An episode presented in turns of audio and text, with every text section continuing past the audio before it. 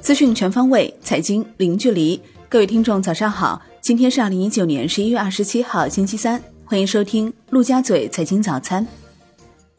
宏观方面，中央深改委会议召开第十一次会议，审议通过关于构建更加完善的要素市场化配置体制机制的意见，关于完善农业支持保护制度的意见，关于深化我国医疗保障制度改革的意见，关于构建现代环境治理体系的指导意见等九份文件。国务院总理李克强主持召开“十四五”规划编制专题会议，强调要研究推出一批推动经济发展重大政策、一批重大改革开放举措以及一批重大工程和项目。中共中央、国务院印发《关于保持土地承包关系稳定并长久不变的意见》，明确第二轮土地承包到期后再延长三十年。现阶段不得以退出土地承包权作为农户进城落户的条件。中美经贸高级别磋商双方牵头人通话，双方就解决彼此核心关切问题进行了讨论，就解决好相关问题取得共识，同意就第一阶段协议磋商的剩余事项保持沟通。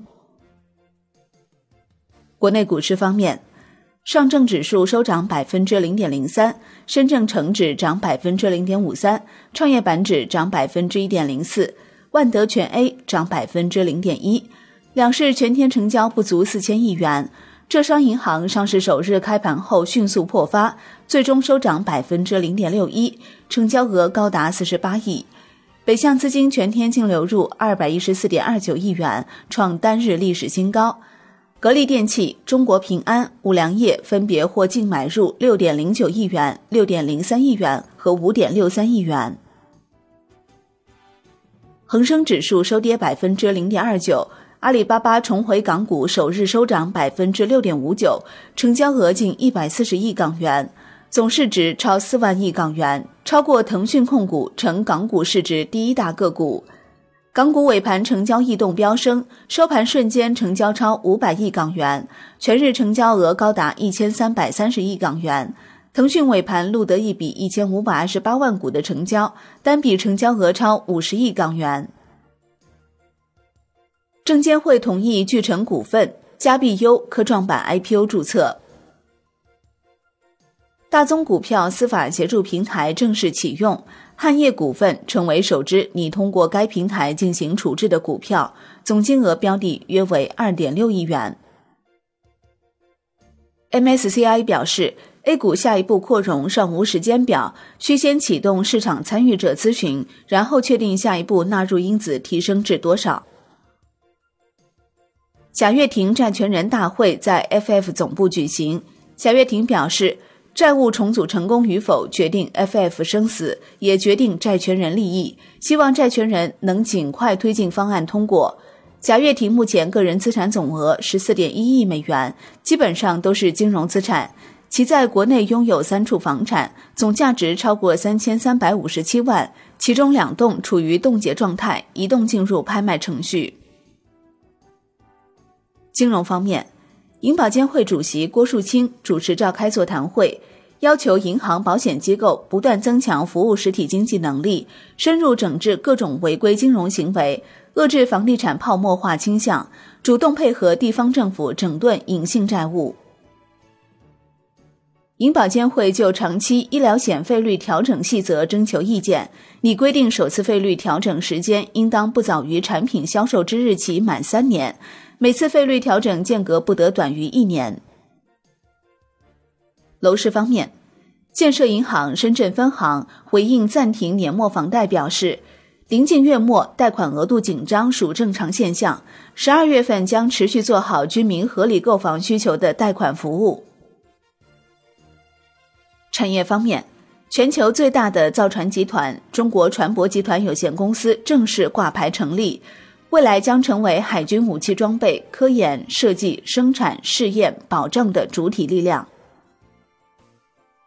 海外方面，澳洲联储会议纪要显示，目前 Q 一不在日程之上，只有当现金利率达到百分之零点二五时才会考虑 Q 一，负利率是绝对不可能的。国际股市方面，美国三大股指续创历史新高，默克集团涨近百分之二，宝洁涨百分之一点四五，领涨道指。科技股涨跌不一，苹果跌百分之零点七八，亚马逊涨百分之一点三。中概股人人网涨百分之二十点二二，未来涨百分之十一点七一，百思买收涨百分之九点八六，创历史新高。其第三季度同店销售额超出预期。截至收盘，道指涨百分之零点二，标普五百涨百分之零点二二，纳指涨百分之零点一八。欧洲三大股指多数收涨。德国 D X 指数跌百分之零点零八，法国 C C 四零指数涨百分之零点零八，英国富时一百指数涨百分之零点零九。商品方面，伦敦基本金属多数收涨，其中 L M E 七七收跌。国内商品期货夜盘多数下跌，其中沥青收涨。债券方面。国债期货全线收红，十年期主力合约涨百分之零点一六，五年期主力合约涨百分之零点零八，两年期主力合约涨百分之零点零二。银行间现券收益率下行两个 BP 左右，银行间市场资金面基本平衡，隔夜及七天回购利率较上市涨幅有所缩窄。多位地方财政人士透露。日前，财政部已向省级财政部门下达部分2020年新增专项债额度，但发行时间尚不确定。外汇方面，周二在岸人民币对美元十六点三十分收盘报七点零三六三，较上一交易日跌四十三个基点，人民币对美元中间价调升五十三个基点，报七点零三四四。好的，以上就是今天陆家嘴财经早餐的精华内容，感谢您的收听，我是林欢，我们下期再见喽。